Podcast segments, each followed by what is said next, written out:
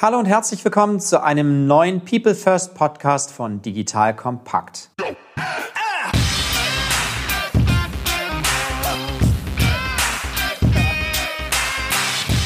Mein Name ist Matthias Weigert und ich bin Geschäftsführer der Unternehmerschmiede. Die Unternehmerschmiede unterstützt Unternehmen dabei, digitale Innovationen erfolgreich umzusetzen, indem wir die richtigen Teams gewinnen und schmieden. Das heißt vor allem erfolgreich machen. Wenn dieses Thema auch für euch interessant ist, kommt gerne über LinkedIn direkt auf mich zu. In unserem Podcast People First geht es um das Thema Mensch in der digitalen Welt. Heute sprechen wir wieder über ein spannendes Digitalisierungsthema in einer Branche, die aktuell schwer von der Krise getroffen ist und in der der Druck Geschäftsmodellinnovationen zu finden, aus gegebenem Anlass nicht höher sein kann. Es geht um ein Unternehmen, das im aktuellen Geschäftsmodell auf der einen Seite viele spannende einzelne Geschäftsmodelle vereint, die auf der anderen Seite aber alle für sich schon sehr unter wirtschaftlichem Druck stehen. Es geht um Themen wie Flugverkehr, Tourismus, Handel und Logistik. Es geht um ein international führendes Unternehmen im Airport-Business. Das Unternehmen ist mit seinen 31 Flughäfen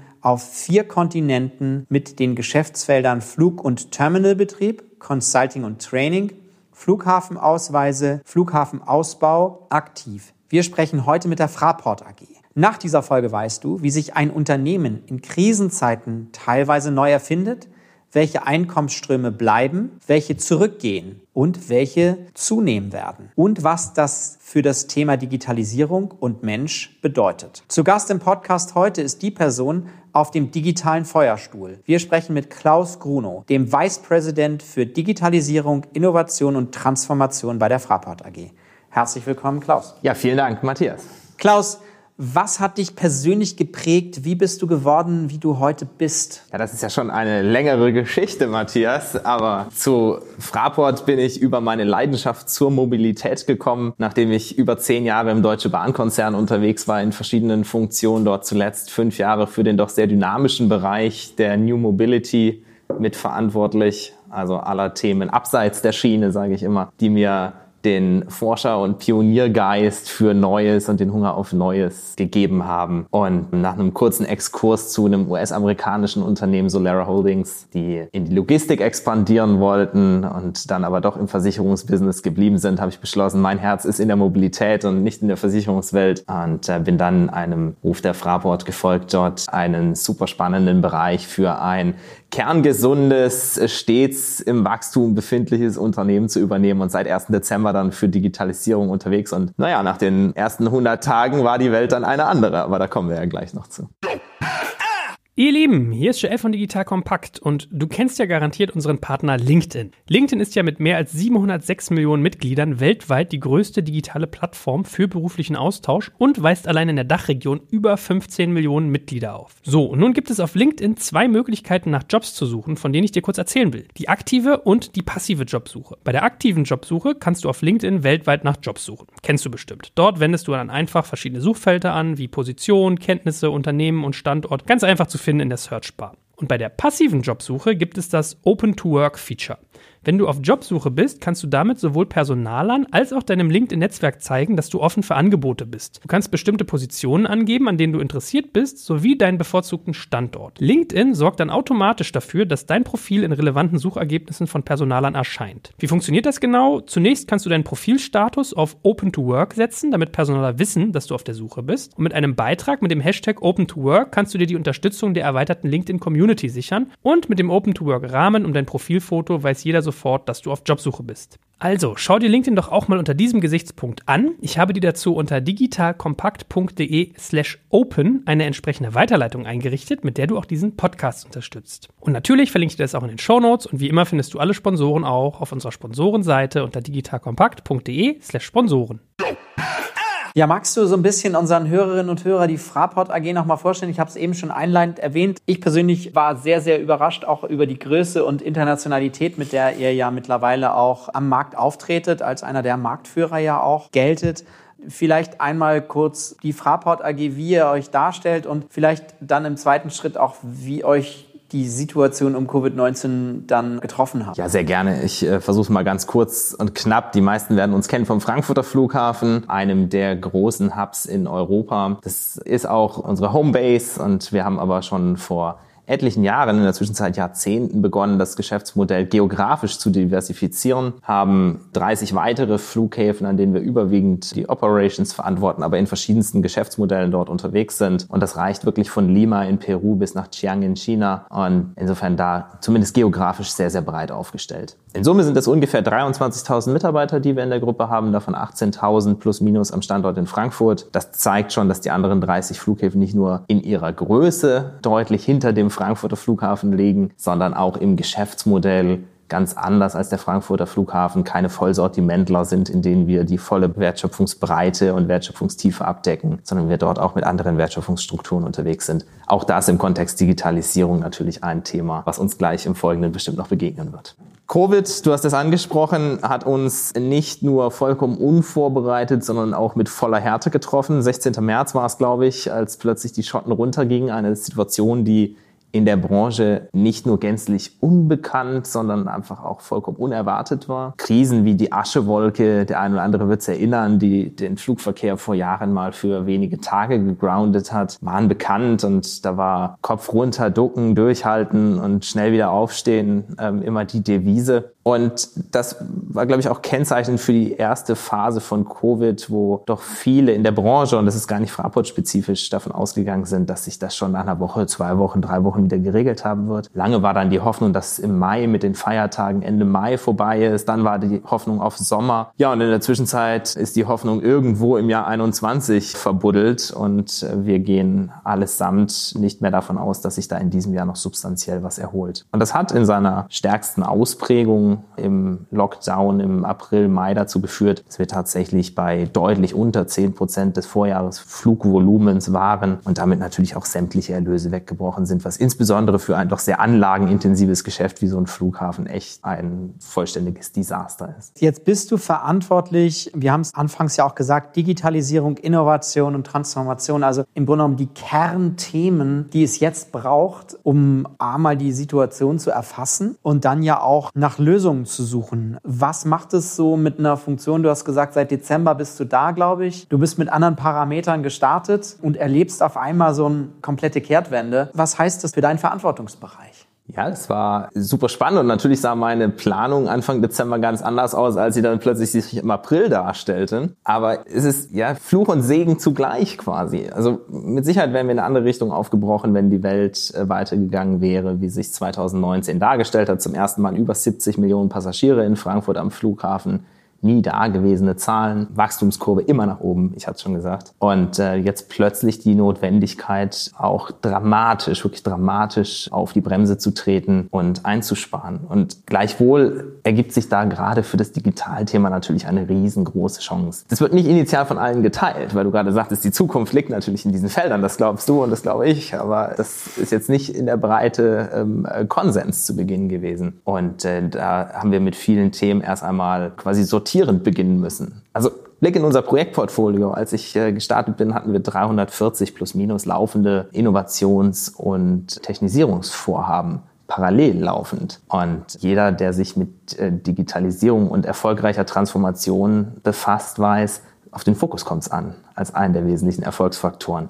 Insofern war die Fokussierung dieser Themen, die Sortierung, die Priorisierung und damit dann die Fokussierung ein sehr intensiver, aber hoffentlich am Ende des Tages dann heilender Prozess, der zurück zu Unterschied zwischen Corona und vor Corona, vor Corona wahrscheinlich nicht so viel Nährboden gefunden hätte, weil die Ressourcenknappheit erst durch Corona da richtig sichtbar geworden ist. Wie viele Projekte habt ihr jetzt? 23. Also schon erheblich reduziert. Absolut. Wir haben 23 Themen priorisiert und da auch gesagt, darauf gehen jetzt die Ressourcen. Und nur wenn dann noch Ressourcen verfügbar sind, dann gibt es weitere Themen. Magst du verraten, was einige der Themen sind, die jetzt im strategischen Fokus liegen der Zukunft? Sehr gerne. Können wir ein paar diskutieren. Ein sehr spannendes, weil es auch in der Branche eins ist, was erst durch Corona uns als so bedeutsam noch äh, wieder präsent geworden ist, das Frachtgeschäft. Fracht ist in der Aviation-Industrie, gerade an den Flughäfen, eher als Beiwerk in der Vergangenheit gesehen worden. Ich äh, möchte sagen, ohne irgendeinem zu nahe zu treten, aber der Erlös passiert halt durch die Passagierbeförderung und äh, nicht durch die Päckchenbeförderung. Und jetzt in der Corona-Krise haben wir als Frankfurter Flughafen auch stark davon profitiert, dass wir einen sehr starken, sehr performanten Frachtumschlagplatz darstellen. Und gleichwohl haben wir in dem Kontext festgestellt, dass wir auf der Ecke in einem, ich würde mal sagen, 99 Prozent analogen Geschäft unterwegs sind und die Digitalkomponente bislang wenig bis gar keine Rolle spielt. Und äh, insofern ist das Schwerpunktthema, was sich daraus als eins von 23 ableitet, der Aufbau einer digitalen Plattform oder eines digitalen Layers für den Frachtumschlag bei uns am Standort. Da sind auch ganz andere Themen drin, wie beispielsweise die automatisierte Freimeldung von Positionen. Also was sehr technisch ist, wenn so ein Flugzeug irgendwo am Flugplatz abgestellt wird, dann muss vorher per Augenschein heutzutage sichergestellt werden, dass die Position, auf die der Flieger einrollt, nicht durch irgendwas anderes blockiert ist. Dafür brauchst du heute Menschen und das ist gleichwohl eine Tätigkeit, die du über eine schlaue Technologie auch anders lösen könntest. Und solche Themen stehen heute auf der Prioritätenliste, weil sie den Betrieb einfach deutlich optimieren würden. Wir begleiten ja auch viele Unternehmen dabei, gerade den Digitalisierungsbereich aufzusetzen und finden, dass Simon Sinek da eine sehr schöne Antwort gefunden hat, eben mit dem Purpose, mit dem Why. Kannst du uns nochmal schildern, aus welchem Grund gibt es dieses Thema Digitalisierung, Innovation, Transformation? Was verbindet das Unternehmen Fraport mit dem Bereich und wofür steht ihr? Ja, sehr gerne, sehr gerne. Wir haben die Diskussion natürlich vor Gründung des Bereichs zum Oktober vergangenen Jahres, also kurz bevor ich gestartet bin, ist dieser Bereich erst äh, ins Leben gerufen worden, geführt. Und das, wie ich finde, prägendste Attribut, was unser ähm, CEO Stefan Schulter auch häufig in den Mund genommen hat, ist Schnelligkeit. Also der Anspruch, durch Digitalisierung schneller zu werden, in jeglicher Hinsicht. Und das haben wir jetzt im laufenden Jahr von April bis ungefähr Juni in unsere Digitalisierungs- und Innovationsstrategie DAISY übersetzt und haben es konkreter gemacht. Jetzt auch mit dem veränderten Vorzeichen. Im April wussten wir ja schon, dass die Lage eine andere ist. Insofern haben wir vier Kernziele definiert für die Digitalisierungs- und Innovationsstrategie. Und das ist durchaus auch in der Priorität gemeint, wie ich es jetzt sage, vorrangig der strukturellen Kostensenkung. Einfach mit Blick auf das Geschäftsmodell, so wie es über die letzten Jahre auch gewachsen ist, geht es an vielen Stellen um Kostensenkung, wenn wir über Digitalisierung sprechen. Aber direkt danach um Kundennutzen. Also dieses ganze wenn wir auf Kosten und Strukturen schauen, eben aus einer Kundenperspektive zu tun, ist durchaus auch etwas, was uns in der Herangehensweise deutlich neu ist. Drittens, so ein bisschen auch als Enabler für die vorgenannten Themen, das Thema neue Arbeitsweisen. Wir sind davon überzeugt, auch in der Breite der Führungsmannschaft würde ich das in der Zwischenzeit konstatieren, dass wir anders arbeiten müssen, um in der digitalen Welt die beiden vorgenannten Ziele zu erreichen. Und als viertes Thema, das wollen wir auch nicht vergessen, ist das Thema neue Geschäftsmodelle, neue Umsatzpotenziale, die wir dann zu einem späteren Zeitpunkt auch wieder äh, in Angriff nehmen wollen. Aber zunächst einmal eine Reinigung des Geschäfts durch Digitalisierung. Äh, das heißt, ihr seid in der Aufsetzung oder im Aufsatz des, der Digitaleinheit eben stark auch an der Kernorganisation und den Kernprozessen ausgerichtet und weniger stark aktuell mit dem Thema Geschäftsmodell Innovation wirklich befasst. Das stimmt. Und das äh, kann man, glaube ich, über zwei Sichten beleuchten. Das eine ist, dass wir Digitalisierung vorrangig als Veränderungsprozess zur Steigerung der Wettbewerbsfähigkeit sehen und damit durchaus sehr stark auf unser aktuelles Geschäft gerichtet. Und zum anderen, dass der Weg in Richtung neue Geschäftsmodelle eine höhere Risikofreudigkeit bedarf als die Betrachtung auf die heutigen Prozesse und dieses Risikoprofil einfach nicht zum aktuellen Geschäftsbild passt. Das ist, glaube ich, auch der ehrliche Blick darauf. Und gleichwohl haben wir eine Methodik aufgesetzt, im Rahmen der Digital Factory, die es uns auch ermöglicht, sobald die Lage es wieder zulässt, eben auch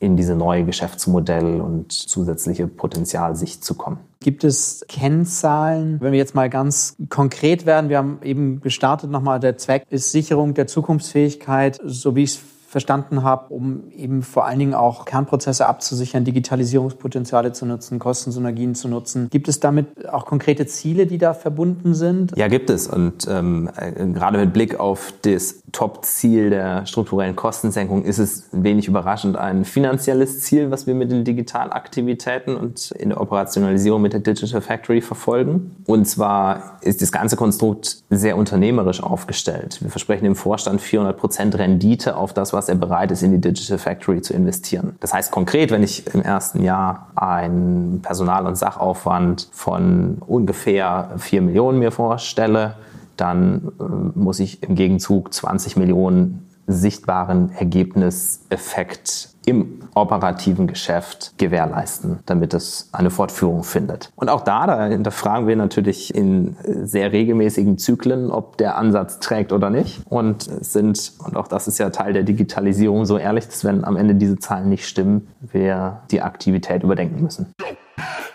Ihr Lieben, hier ist Joel von Digital Kompakt und heute möchte ich euch unseren Partner Personio vorstellen. Personio ist eine All-in-One HR-Software für kleine und mittelständische Unternehmen. Mit Personio digitalisiert ihr all eure Personalprozesse und macht diese somit schneller, übersichtlicher und effizienter. Und warum macht ihr das? Damit ihr und euer HR-Team wieder mehr Zeit habt, sich auf das wertvollste Gut erfolgreicher Unternehmen zu konzentrieren, nämlich auf die Mitarbeiter, genau. So und zu diesem Zweck entwickelt Personio eine Softwarelösung für Recruiting, Personalverwaltung und Lohnabrechnung. Und für besagte Lohnabrechnung ist Personio vor kurzem eine ganz besondere Partnerschaft mit dem Payroll-Platzhirsch Datev eingegangen. Über eine gemeinsame Schnittstelle von Personio und der Datev profitieren Steuerkanzleien und mittelständische Unternehmen von einer verbesserten Zusammenarbeit zwischen Lohnabrechnung und Personalverwaltung, die den manuellen Aufwand deutlich verringert und damit Zeit spart sowie Fehler in der Lohnbuchführung reduziert. Wenn das für dich interessant ist, dann findest du mehr Informationen zu Personio und zur Datev-Partnerschaft unter digitalkompakt.de slash Personio. Natürlich verlinke ich das auch in den Shownotes und alle Sponsoren findest du immer auch auf unserer Sponsorenseite unter digitalkompakt.de slash Sponsoren.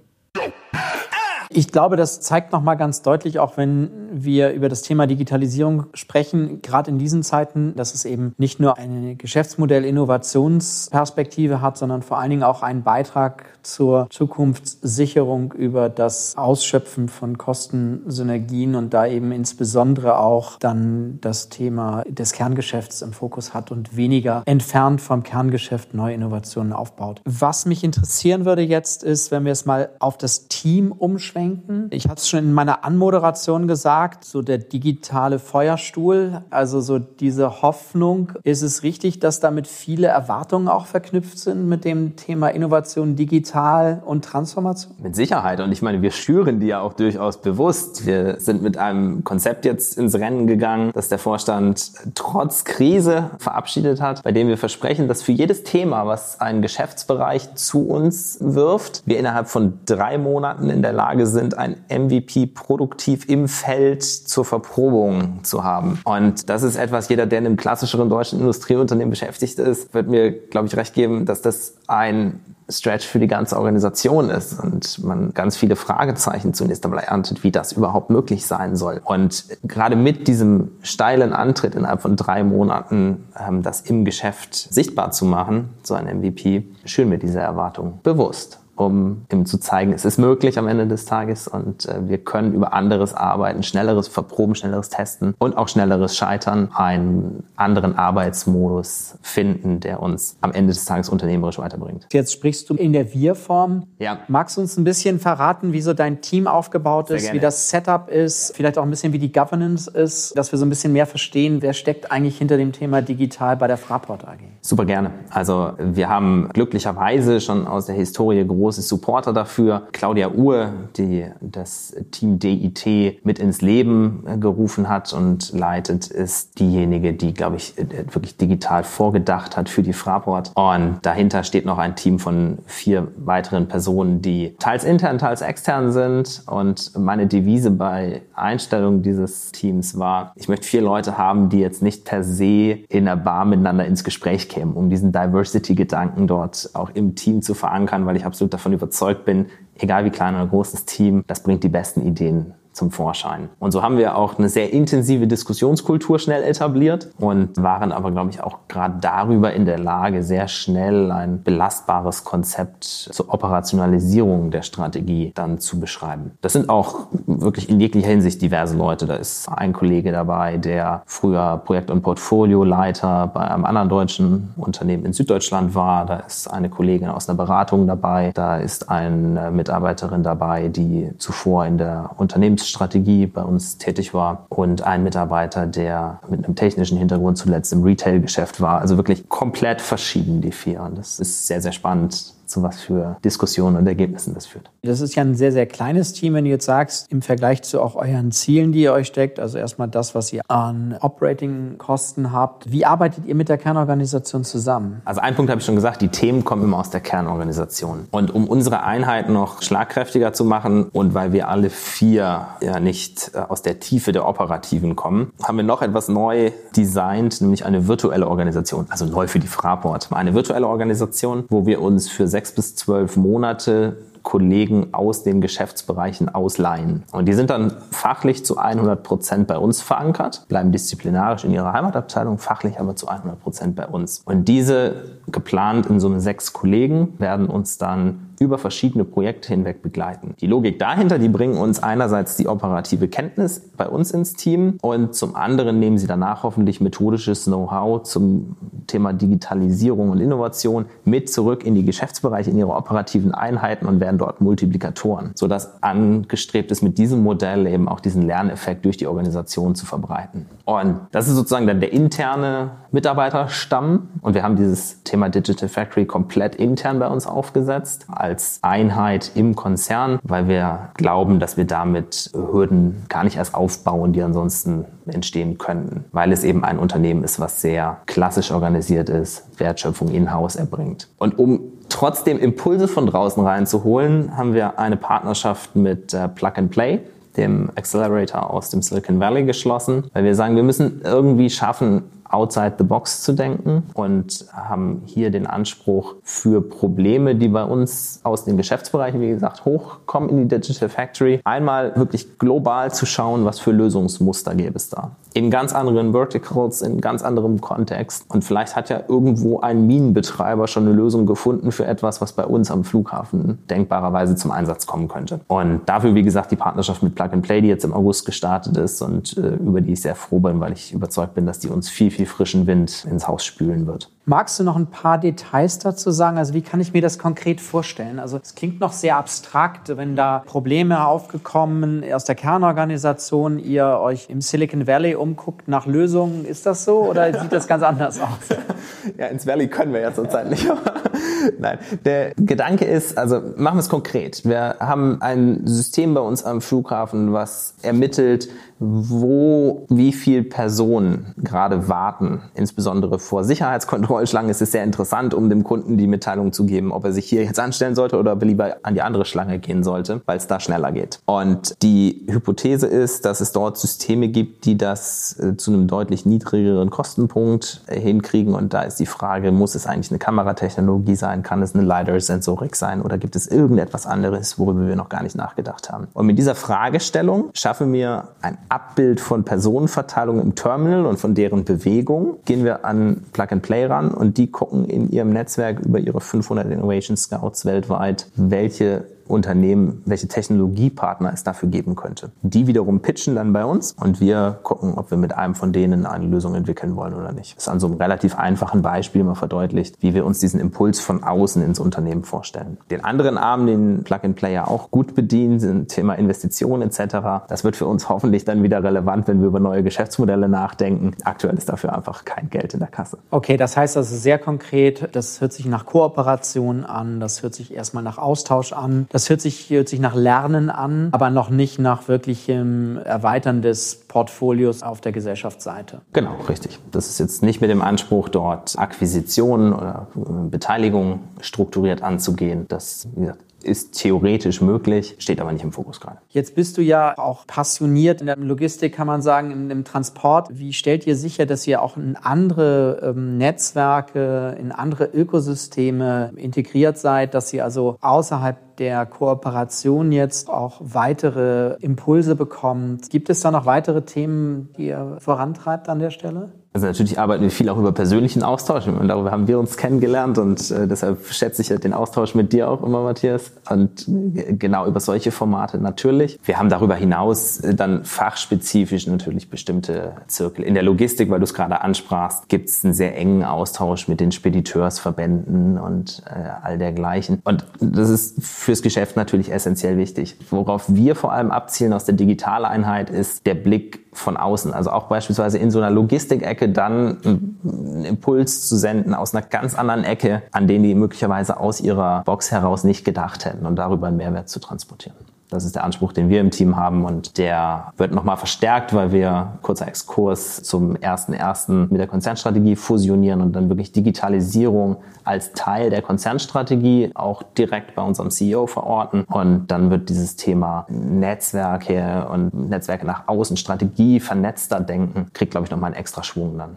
stell mir das auf der einen Seite unheimlich spannend vor, weil die Themen genau diese Möglichkeiten bieten. Auf der anderen Seite habt ihr ja aber auch einen hoheitlichen Anspruch, indem ihr ja, weil ihr die Flughafenbetreiber seid, ja auch Sicherheitsstandards einhaltet, gewisse Regularien erfüllen müsst. Gibt es an der Stelle besondere Herausforderungen? Auch du kommst von einem anderen Unternehmen, Staatskonzern, auch ehemals, der das vielleicht auch bedienen musste. Die Frage ist, gibt es Parallelen, Unterschiede? Auf jeden Fall gibt es beides. Also wir sind als Flughafensystem kritische Infrastruktur äh, oder als solche äh, definiert. Und natürlich ist das, und das ist die Parallele zur Deutschen Bahn, durch eine sehr stark ausgeprägte Sicherheitsdenke und eine 120-Prozent-Denke äh, manifestiert. Und das ist auch in vielen Bereichen absolut richtig und da hättest du und ich habe da auch keine Toleranz, wenn da an der Sicherheitskontrolle wie man mit 80 Prozent so ungefähr gearbeitet würde. Da gibt's Bereiche, da ist das, ich würde fast sagen, überlebenswichtig. Und gleichwohl gibt's eben auch die Felder, an denen wir experimentieren können und aus meiner Sicht auch sollten.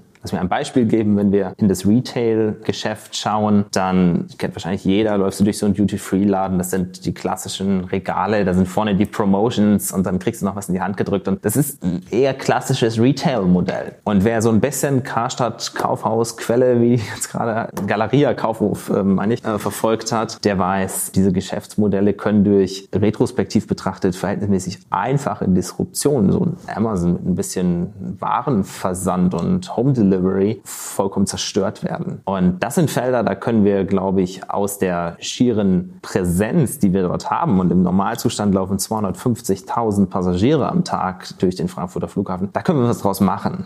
Und äh, an diesen Geschäftsmodellen können wir in eigener Verantwortung, mit eigenem Antrieb und vollkommen losgelöst von der hoheitlichen Aufgabe, wie du gesagt hast, arbeiten. Und das birgt viel, viel Potenzial. Was macht das auf der anderen Seite für deine Teammenschen, die du hast, im Team zu arbeiten? Du hast gesagt, ihr kommt aus diversen Hintergründen, ihr trefft euch nicht in der Bar, weil du Diversität schätzt und willst. Wie kriegt ihr das dennoch gemeinsam auch im Team, im Zusammenarbeitsmodell abgebildet, dass sie auf der einen Seite eben diesen doch besonderen Rahmen an gewissen Stellen nicht überschreitet, aber trotzdem auf der anderen Seite die Chancen, die sich euch bieten, aufgrund eurer hm, vielleicht auch Alleinstellung an gewissen Stellen nutzen können? Also wir haben, glaube ich, wirklich geschafft, im Rahmen dieser Digitalisierungsstrategie eine gemeinsame Vision und ein gemeinsames Ziel zu formulieren und das vereint uns. Und das bringt uns auf eine Spur. Und nachdem wir das einmal geschafft haben, ist die Unterschiedlichkeit aus meiner Sicht wirklich eine Stärke, die das Team mitbringt. Und so, ich glaube, daran gilt es weiter zu arbeiten, dass wir diese gemeinsame Vision haben. Egal welches Thema wir erarbeiten. Also egal, ob wir jetzt in einem sicherheitskritischen Bereich sind, damit natürlich anderen Restriktionen unterliegen, als wenn wir jetzt beispielsweise in diesem gerade genannten Retail-Bereich unterwegs sind. Wenn wir an der gemeinsamen Vision uns orientieren, dann gelingt uns das. Und wenn ich jetzt nicht nur auf die lokale Situation hier in Deutschland schaue, sondern auf der anderen Seite haben wir ja auch gelernt, ihr betreibt 30 Flughäfen auf vier Kontinenten. Was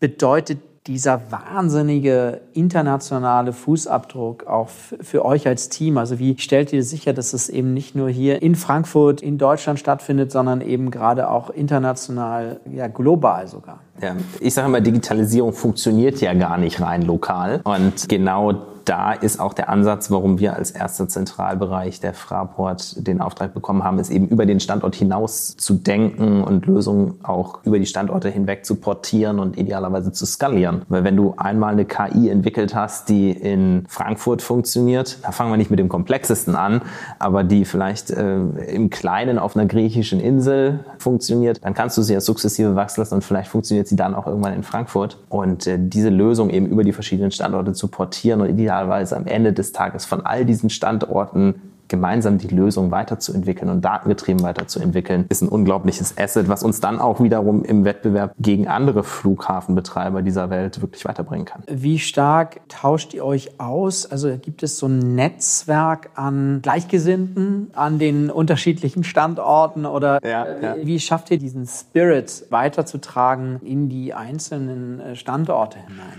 Also wir müssen das noch schaffen. Das ist noch bei weitem kein abgeschlossener Prozess. Wir haben einen Zentralbereich, der sich äh, mit diesen Beteiligungen heute befasst. Der sitzt in Frankfurt. Mit dem sind wir, glaube ich, schon gut abgestimmt. Der Schritt, dann wirklich in die Beteiligung reinzukommen und mit denen Lösungen zu diskutieren, ist uns im ersten Schritt mit den Kollegen in Amerika jetzt schon einmal gelungen an einem konkreten Beispiel. Aber der Beweis, das mit allen 30 Standorten parallel und synchron hinzukriegen, der kommt erst noch. Und ich meine, ich freue mich darauf, weil es dann, glaube ich, dem Thema Digitalisierung richtig Schwung geben kann.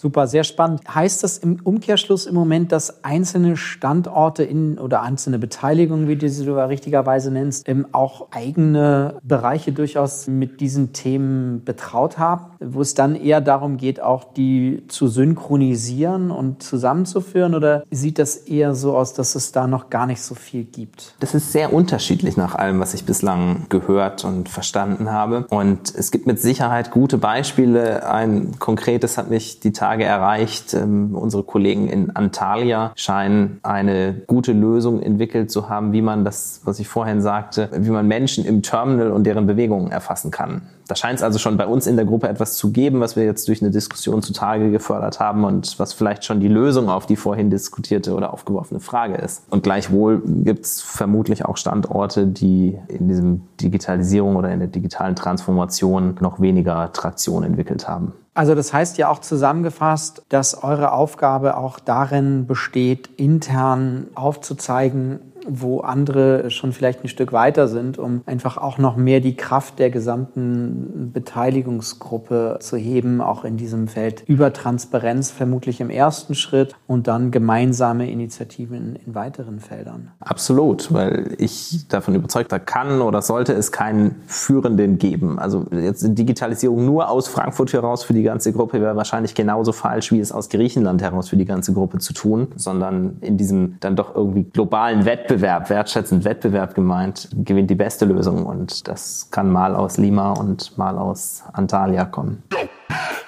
Ihr Lieben, hier ist Joel von Digital Kompakt. Und wer mich kennt, weiß, dass ich mich stets auch für Umweltthemen interessiere. Und wenn wir über das Thema Mobilität und Umwelt sprechen, kommt man an unserem Partner Toyota praktisch nicht vorbei, das als Hybridpionier schon vor mehr als 20 Jahren im Markt aktiv wurde und mittlerweile über 15 Millionen Hybridmodelle verkauft hat. Und ich gehe mal davon aus, ihr kennt bestimmt das Hybridprinzip. Elektro- und Benzinmotor gehen Hand in Hand, denn ist die Hybridbatterie nicht vollständig geladen, wird sie einfach durch überschüssige Energie aus dem Benzinmotor wieder aufgeladen.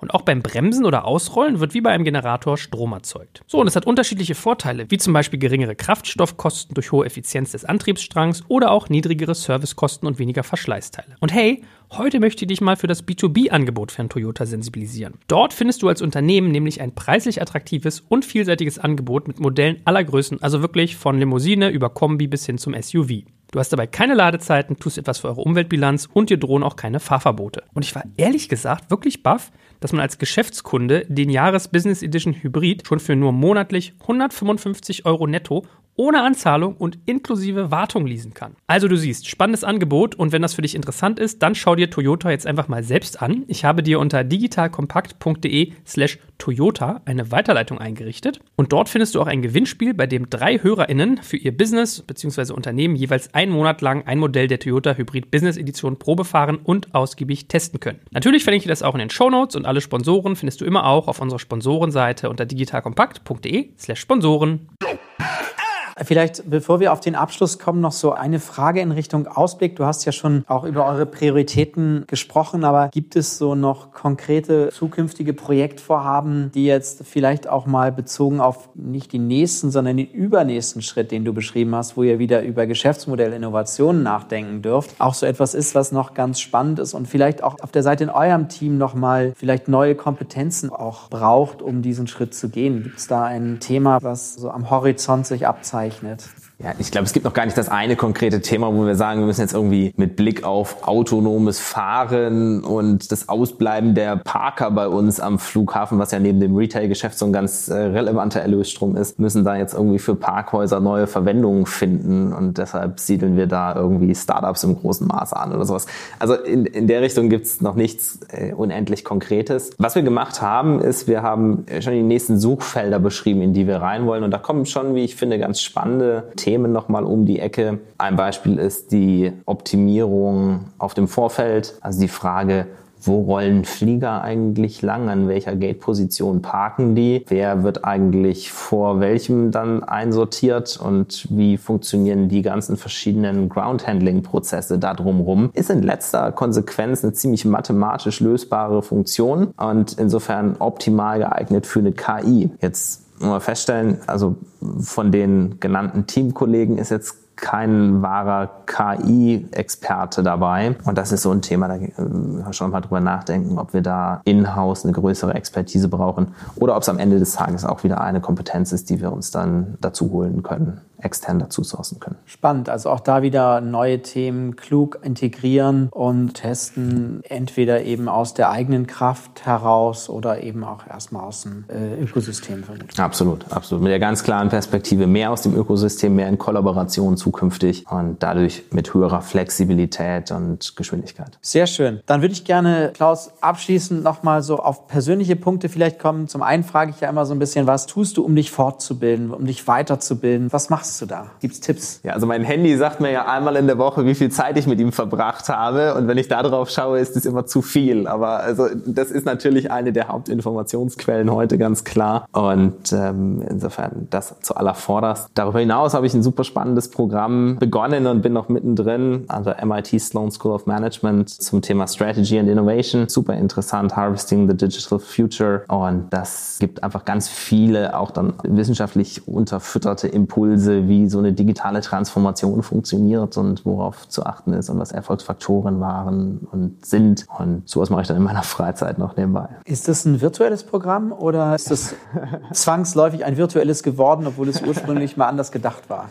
Es war durchaus auch mit Präsenz gedacht und ist in der Zwischenzeit virtualisiert, leider, ja. Okay, aber das heißt auch da vermutlich nicht nur das reine Beschäftigen mit den Inhalten, sondern auch wieder ein Netzwerk bilden, äh, international sich vernetzen. Klar, und das können die Amerikaner ja per se gut gut. Ja, also gibt's da ein Netzwerk dann auch quer über die Welt. Super, ich würde gerne noch mal auf dein Handy kommen. Du sagst nur, du guckst rein und da hast du viel, aber womit verbringst du viel Zeit? Gibt es da irgendwas Besonderes, wo du reinschaust? Nee, es gibt gar nicht so das eine, wo ich sage, und das ist jetzt das, das gucke ich mir auf jeden Fall jeden Tag morgens eine Viertelstunde lang den und den Podcast an. Zugegebenermaßen das Morning Briefing von Gabor Steingart ist so eins, das auf der Autofahrt bis zur Arbeit immer ganz kurzweilig. Aber wenn ich es mal einen Tag nicht höre, dann habe ich jetzt auch nicht groß was verpasst und dann schlage ich mal die digitale Zeitung auf. Und ansonsten Newsfeed und da tech-lastigen Newsfeed durchaus mal, aber nichts, wo ich sage, das ist jetzt das Nonplusultra, was ich jedem ans Herz legen würde. Wenn er das nicht gelesen hat, dann wird er nie bei mir anfangen. Super. Und jetzt die zweite Frage ist so ein bisschen, wie hältst du dich digital? Wie bleibst du am Puls der Zeit? Ich glaube im allerwesentlichen mit Gesprächen, mit Austausch mit Menschen wie dir, aber ganz vielen verschiedenen Perspektiven auf das Thema Digitalisierung und damit auch Impulsen. Und das finde ich auch faszinierend an der Branche, an dieser sehr internationalen Branche. Wenn ich mit meinem Kollegen Paul aus Dallas telefoniere beispielsweise, dann hat er irgendwie ganz andere Themen auf dem Radar und wirft mir ganz andere Bits and Bytes zu, mit denen ich dann wieder kombinieren kann. Und das sind sozusagen diese ganz verschiedenen Impulse, die dann am Ende des Tages hoffentlich zu einem Bild führen. Super. Bist du eher der ausprobierende Typ? Also wenn jetzt so ein neues Gadget rauskommt, so ein neues Telefon in einer neuen Version, muss er das haben oder reicht dir, wenn du ein bisschen was drüber gelesen hast? Ja, ich würde mal konsistent zur Fraport-Strategie formulieren. Ich bin Early Adapter. Ja, also ich, ich muss das nicht als Erster haben, aber ich hätte es dann schon ganz gerne irgendwann mal. Ja, sehr zum Frust meiner Frau häufiger, die dann sagt, was hast du da denn wieder für eine Spielerei? Aber ich muss muss das dann schon mal ausprobieren. Ja. Super. Ja, vielleicht abschließend, wie können unsere Hörerinnen und Hörer, die jetzt wirklich spannend finden, was ihr tut, was du machst, was ihr im Team tut, wie können sie mit dir in Kontakt treten, wie können sie in Austausch mit dir treten? Also sehr gerne über LinkedIn. Wir versuchen als Team und ich auch als Person recht regelmäßig dort auch einen Einblick zu geben, woran wir gerade denken und schaffen. Und insofern freue ich mich, wenn wir darüber in Austausch kommen und wie gesagt, gerne direkt über LinkedIn antickern. Perfekt, Klaus. Vielen Dank für die wirklich spannenden Einblicke in eine aktuell sehr schwierige Branche. Aber was das Schöne daran ist, es zeigt auch, dass da sehr viel Hoffnung ist und sehr viel Weitblick auch kommt. Also vielen Dank fürs Gespräch. Vielen Dank, Matthias. Hat Spaß gemacht.